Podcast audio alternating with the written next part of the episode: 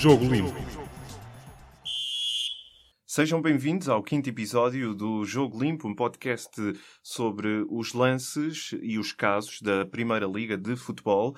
Comigo tenho mais uma vez o Jorge Faustino, antigo árbitro e atual comentador de arbitragem do público. Jorge, começamos eh, esta semana eh, pelo jogo Boa Vista-Benfica, que eh, ficou marcado por essa primeira derrota do tetracampeão nacional. O Benfica foi a primeira derrota dos encarnados no campeonato, num jogo dirigido por Artur Soares Dias.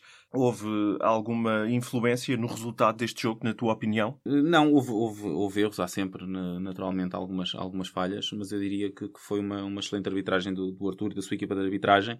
O Arthur procurou, neste jogo, um, eh, ajudar com as suas decisões a que o jogo tivesse velocidade, a que se jogasse a bola, uh, com um critério bastante, bastante largo, o que fez com que efetivamente o jogo se tornasse mais rápido, mas sempre que se arrisca a, a, ter um critério um pouco mais largo, corremos, corremos naturalmente o risco de haver algumas decisões erradas, nomeadamente algumas faltas que fiquem por assinalar.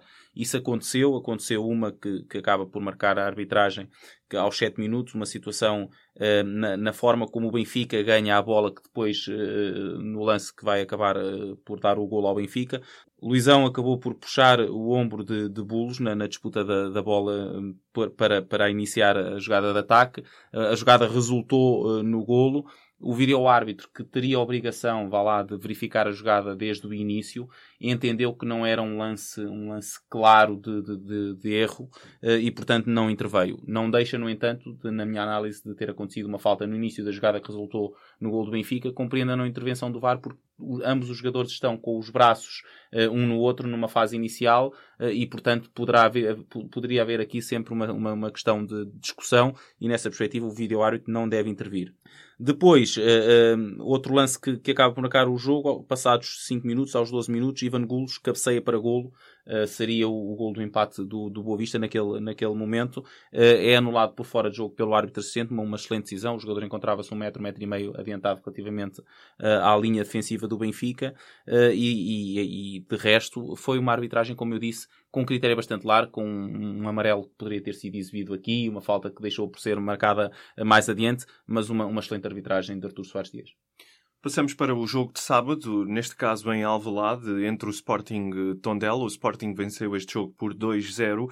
Eh, houve, portanto, neste jogo eh, muitas faltas. Algum lance neste jogo que mereça análise? Primeiro começa uma perspectiva global. Efetivamente aconteceram muitas faltas. Os jogadores não, não facilitaram muito o trabalho do árbitro Manel Oliveira, com muitas quesílias, muitos, muitos contactos, muitas vezes para lá daquilo que é, que é a correção entre profissionais da, da, da mesma atividade. Existem, existem alguns lances, ficaram por exibir alguns cartões amarelos, a Júnior Prius por uma falta de base de Osta, Alan Ruiz numa falta a Murilho, mas o, o, para mim existem dois lances que marcam o jogo, um, um, pela negativa e outro, outro pela positiva, foram decisões importantes.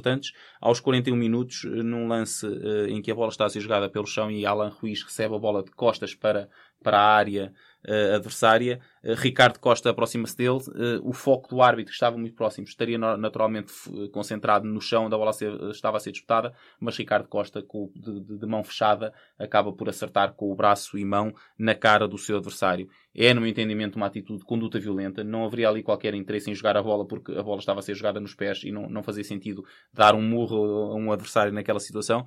Foi uma situação de conduta violenta, o árbitro não viu. Aqui eu penso nesta situação que era uma questão mais clara e que o vídeo-árbitro poderia aqui sim ter intervido. Eh, não decidiu não intervir, eh, mas ficou aqui, no meu entendimento, uma expulsão por, por fazer a Ricardo Costa, que ah, durante o jogo teve muitas outras situações muito perto e aqui em que até justificariam o cartão, o cartão amarelo que acabou por acontecer mais perto do final do jogo. Uma decisão, eh, e é sempre bom, bom sublinhar também as boas decisões que acontecem no jogo, uma decisão importante aos 80 minutos, base Dost caiu no interior da área do Tondela, eh, falhou o remate, acabou por tocar a bola, mas falhou o remate. Nesse momento ele estava a ser pressionado por Júnior eh, por Júnior Pios. Uh, existe um contacto no momento em que ambos se, se, dirigem à bola, mas não parece ser um contacto suficiente para, para se poder considerar uma infração, para, para haver uma carga sobre o atacante do Sporting. E, portanto, nessa perspectiva, leu bem uh, o lance, o árbitro da partida e decidiu bem ao deixar prosseguir, prosseguir o jogo. Mas, como dizia, um jogo com muito desequilíbrio disciplinar e técnico da parte de Manel eh, Oliveira nesta partida. Passamos então para mais um jogo, neste caso em Vila do Conde, um, um jogo entre Rio Ave e Porto. Marcou o regresso do árbitro Jorge Sousa aos jogos da Primeira Liga, depois de ter sido castigado com três jogos de suspensão. Este jogo ficou marcado por uma expulsão de um jogador do Rio Ave, o Marcão, mas aparentemente não houve casos que suscitassem dúvida ao árbitro da partida. Sim, Jorge Sousa regressou e regressou em altas, diria. Uh, uma, uma excelente arbitragem, das melhores que, que, tive a oportunidade de observar esta época, praticamente uh, sem falhas. Uh, e, e, também uma nota, e já, já, já, já abordaremos essa situação da expulsão, uma nota para uma situação, uma não, quatro que aconteceram na primeira parte, quatro lances que foram anulados ao ataque do Futebol Clube Porto por fora de jogo, lances milimétricos e todos eles acertados. Nuno Manso era o assistente, número 2 da, da, daquela partida, uh, mas também depois na segunda parte houve lances de fora de jogo, uh, muitos e difíceis, em que os árbitros assistentes estiveram impecáveis, acertaram todos, e tudo situações em que estamos a falar de fora de jogo por centímetro. Portanto, decisões muito difíceis e que, e que tiveram a correta leitura por parte dos árbitros assistentes. Da parte agora de, de Jorge Sousa, uh, efetivamente aos 88 minutos houve uma expulsão, foi o segundo, segundo, o segundo amarelo para Marcão, uma, uma carga completamente despropositada e fora tempo de, do jogador do Rio Ave uh, sobre, sobre o atacante do Futebol Clube do Porto. Uh, uma falta negligente, uh, amarelo sem dúvida, os jogadores também perceberam e aceitaram a decisão. uma nota ainda por outro lance que aconteceu dois minutos antes, aos 86 minutos, um remate de Marega no interior da área contra o corpo de Marcão. O jogador de futebol Clube Porto fica a pedir uma possível mão. Pelas imagens podemos esclarecer que a bola, independentemente de ter batido na mão ou não, o braço está completamente encostado ao corpo, o remate é feito a cerca de um metro uh, do jogador, uh, do, do, do, defensor, e portanto uh, a velocidade a que a bola parte é impossível o, o, jogador retirar o braço, sendo que o, o, braço está encostado ao corpo. Se a bola não lhe tivesse batido no braço, bater-lhe provavelmente no peito ou, ou, na zona da barriga. Portanto, também aqui uma boa leitura por parte de Jorge Sousa. repito e termino como comecei dos, das melhores arbitragens que vi nesta época, muito seguro, muito assertivo, com os jogadores também a, a aceitarem as suas decisões e, e, não falhando, é sempre mais fácil uh, os jogadores também aceitarem a decisão dos árbitros. Passando pelos jogos dos três grandes, eh, passamos agora precisamente para um dos casos da jornada.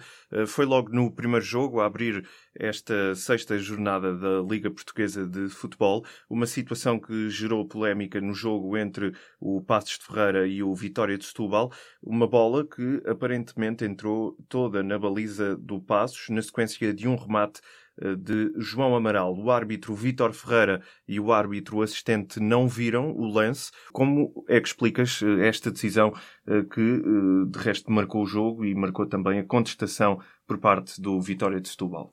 Sim, uh, Guilherme, tu começaste e começaste bem e disseste uma bola que aparentemente entrou toda na baliza. Efetivamente, pelas imagens que temos e que nos foram disponibilizadas pela Sport TV, depois algumas fotografias que inclusivamente tivemos a oportunidade de ver posteriormente de, de, de fotojornalistas que estavam no estádio, temos a sensação de que a bola terá entrado por completo. Mas é isso mesmo, temos a sensação de que a bola entrou por completo. Não existe um, um ângulo de, de, de câmara que nos permita ter a garantia de que a bola entrou.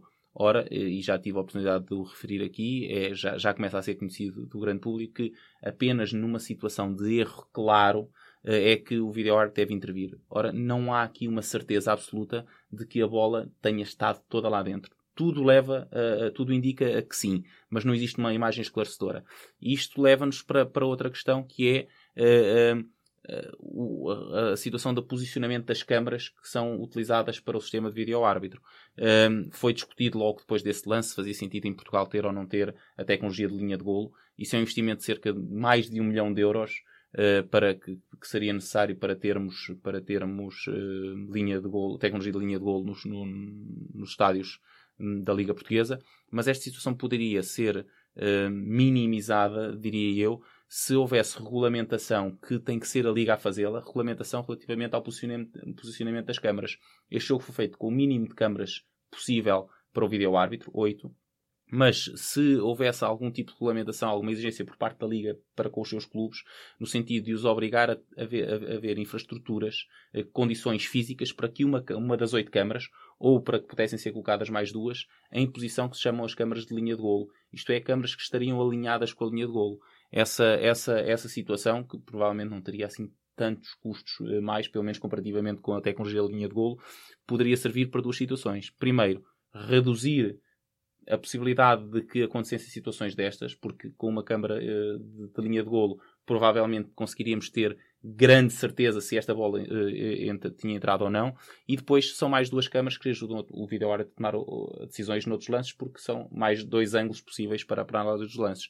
Mas relativamente a este lance, explico que João não, o João Capela não, não tenha intervido pelo facto, e, e também como comecei, de não haver uma imagem inequívoca e clara que mostre a bola dentro tudo nos leva a parecer, tudo nos indica que aparentemente a bola está, e como tu disseste, e bem, mas não temos uma imagem clara e, portanto, daí o vídeo-árbitro não ter intervido.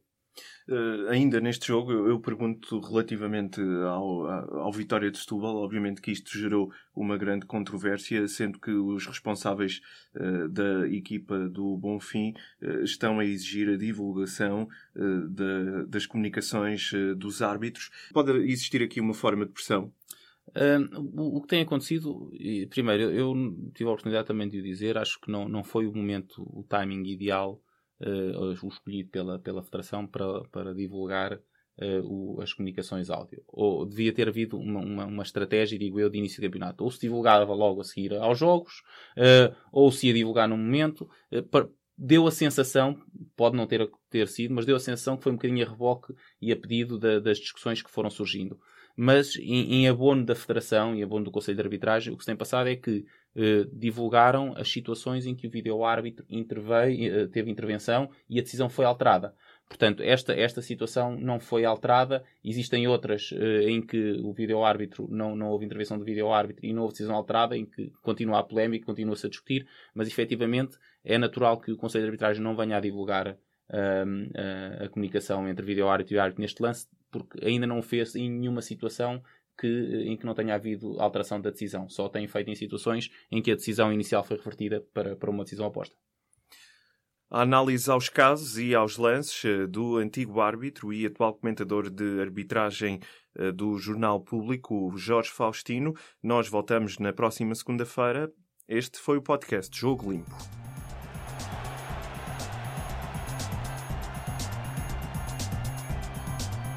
Jogo Limpo.